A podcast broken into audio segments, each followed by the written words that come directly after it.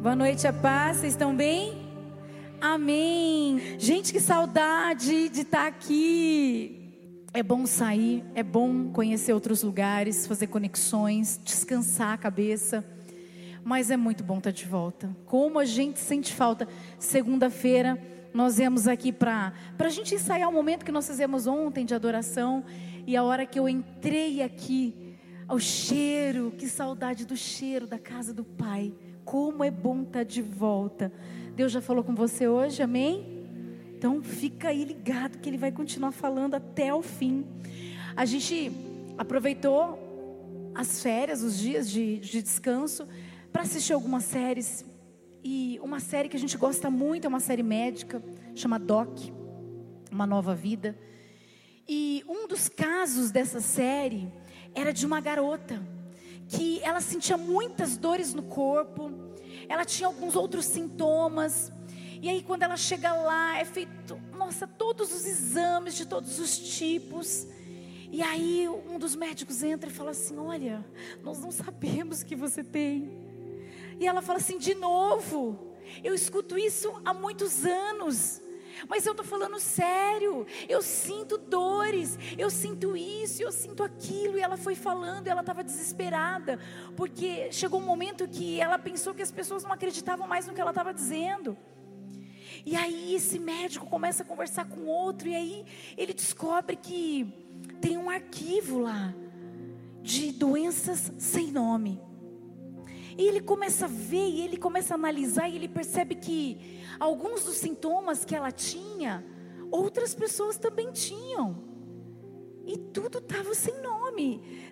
Existia a doença, era real a dor, mas não tinha um nome para aquela dor. E quando não tem um nome, eles não sabem qual é o tratamento e nem a cura para isso. Mas aí ele tem uma ideia ele descobre nesses prontuários, né, pessoas que têm o mesmo tipo de dor, que passa pela mesma angústia, pela mesma situação, e ele faz um encontro dessa jovem com outro jovem. E ali eles começam a conversar. E aí o olhar muda. Por quê? Porque eles percebem que eles não estão mais sozinhos. Ela descobre que ela não é a única a ter uma doença sem nome, a sentir dores e não saber o que fazer. O rapaz descobre que não apenas ela, mas tantas outras pessoas passavam pelas mesmas coisas que eles.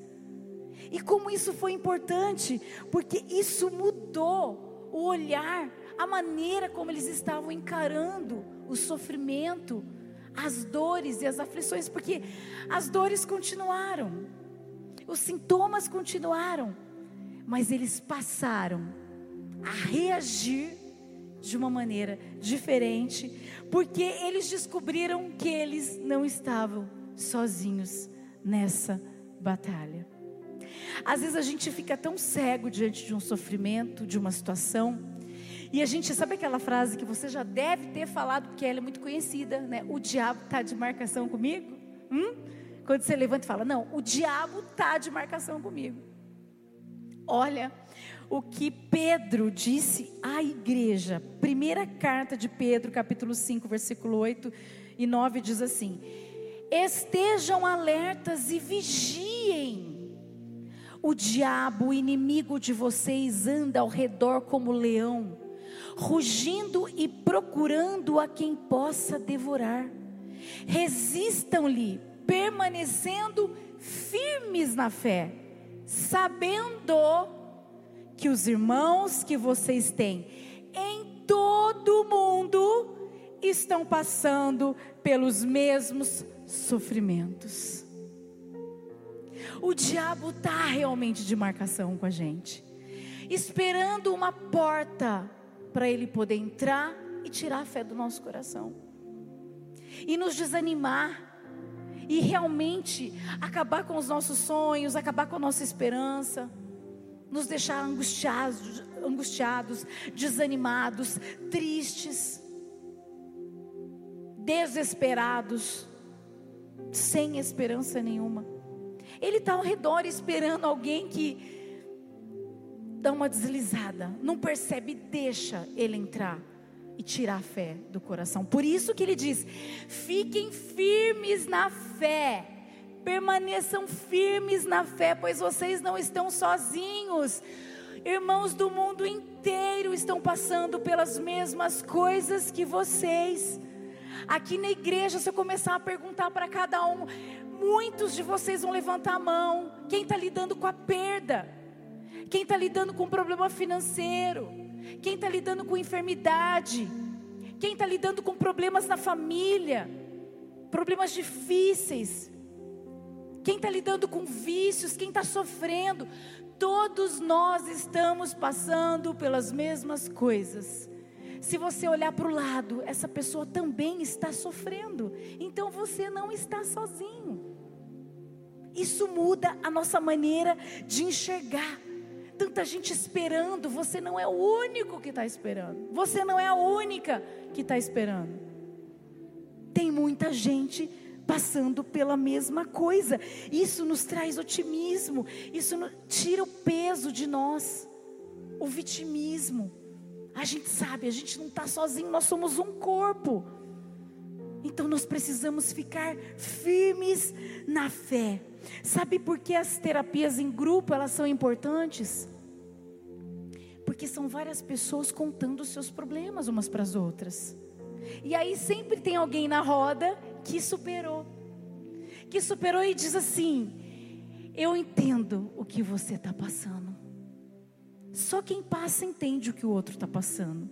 Deus é perfeito em tudo que Ele faz.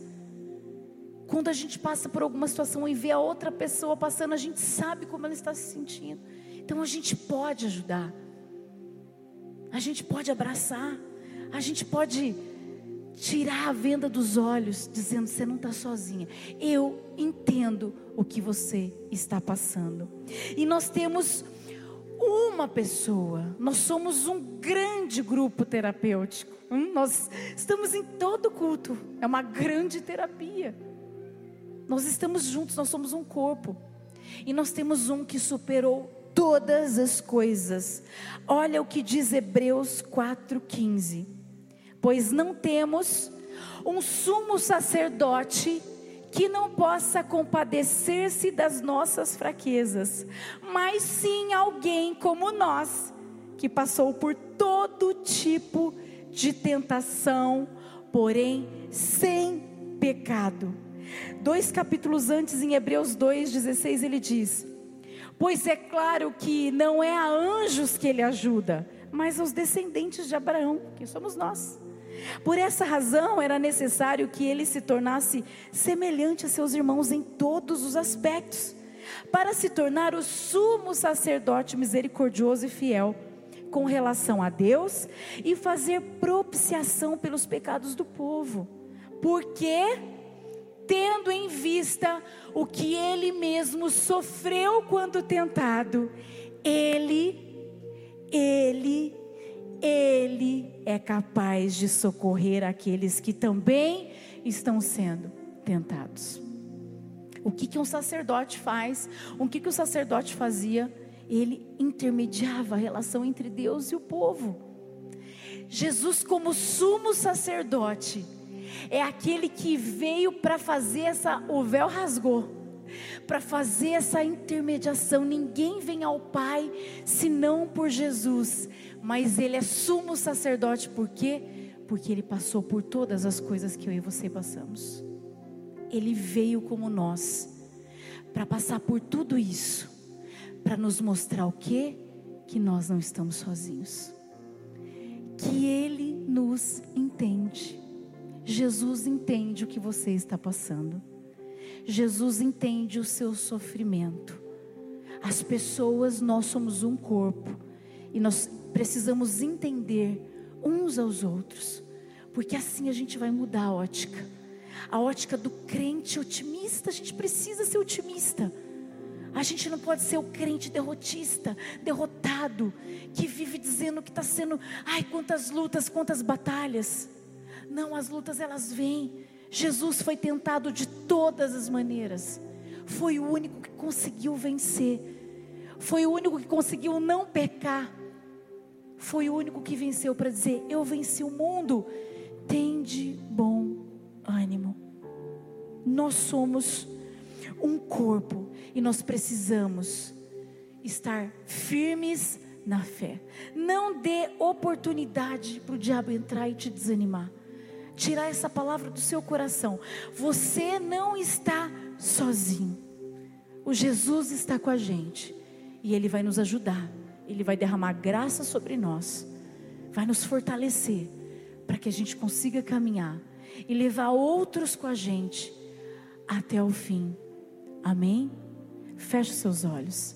Deus, obrigada por essa palavra tão especial, essa palavra de encorajamento. Como é bom saber que o Senhor nos vê, que o Senhor entende o que nós passamos, que o Senhor entende o nosso sofrimento. Obrigada porque a tua palavra nos mostra que não somos apenas nós, mas o mundo inteiro sofre. Irmãos, nossos irmãos do mundo todo passam por aflições como nós. E o Senhor venceu tudo isso por nós e nos diz para termos bom ânimo, porque o Senhor venceu, nós podemos vencer também. Nós podemos ajudar uns aos outros, juntos nós podemos permanecer firmes na fé, acreditando que com o Senhor tudo passa, com o Senhor somos mais do que vencedores, que não há tribulação, que não há nada, nada, nada capaz de tirar a fé do nosso coração, Deus. Guarda os teus filhos. Ajuda eles, Pai. Tem coisas que não têm nome. Tem situações que para nós não tem jeito, mas para o Senhor todas as coisas são possíveis. No Senhor há restauração, no Senhor tem a cura, no Senhor tem a direção, no Senhor nós temos todas as coisas, porque cremos que o Senhor é aquele que morreu para nos dar uma vida não sem sofrimento, mas uma vida em abundância. Em Ti nós vamos prosseguir e nós vamos alcançar até o fim, não apenas essa cidade, mas aonde nós colocarmos os nossos pés, aonde o Senhor nos levar, os lares, os, nos trabalhos, aonde o Senhor colocar cada um aqui, aonde o Senhor levar cada um aqui, nós vamos alcançar para o Senhor, porque em Ti nós somos um corpo ligado, unido. Nós precisamos uns dos outros. Obrigada, porque o Senhor não erra, o Senhor é perfeito e por isso eu já te agradeço. Amém. Aplauda o Senhor. Glória a Deus. Somos corpo e assim bem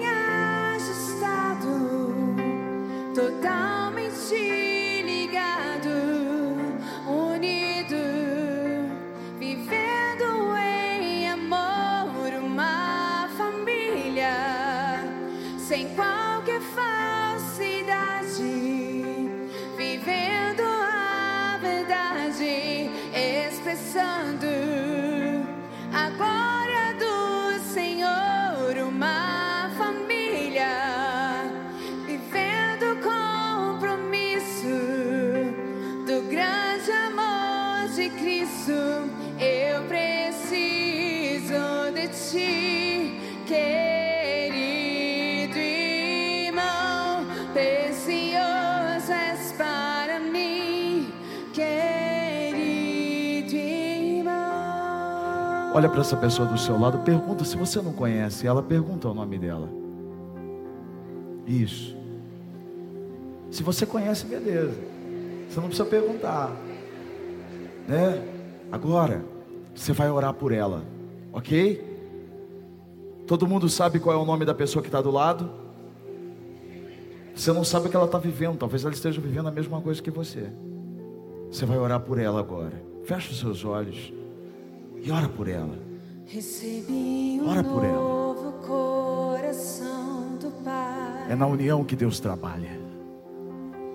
Coração regenerado, coração transformado, coração que é inspirado por Jesus.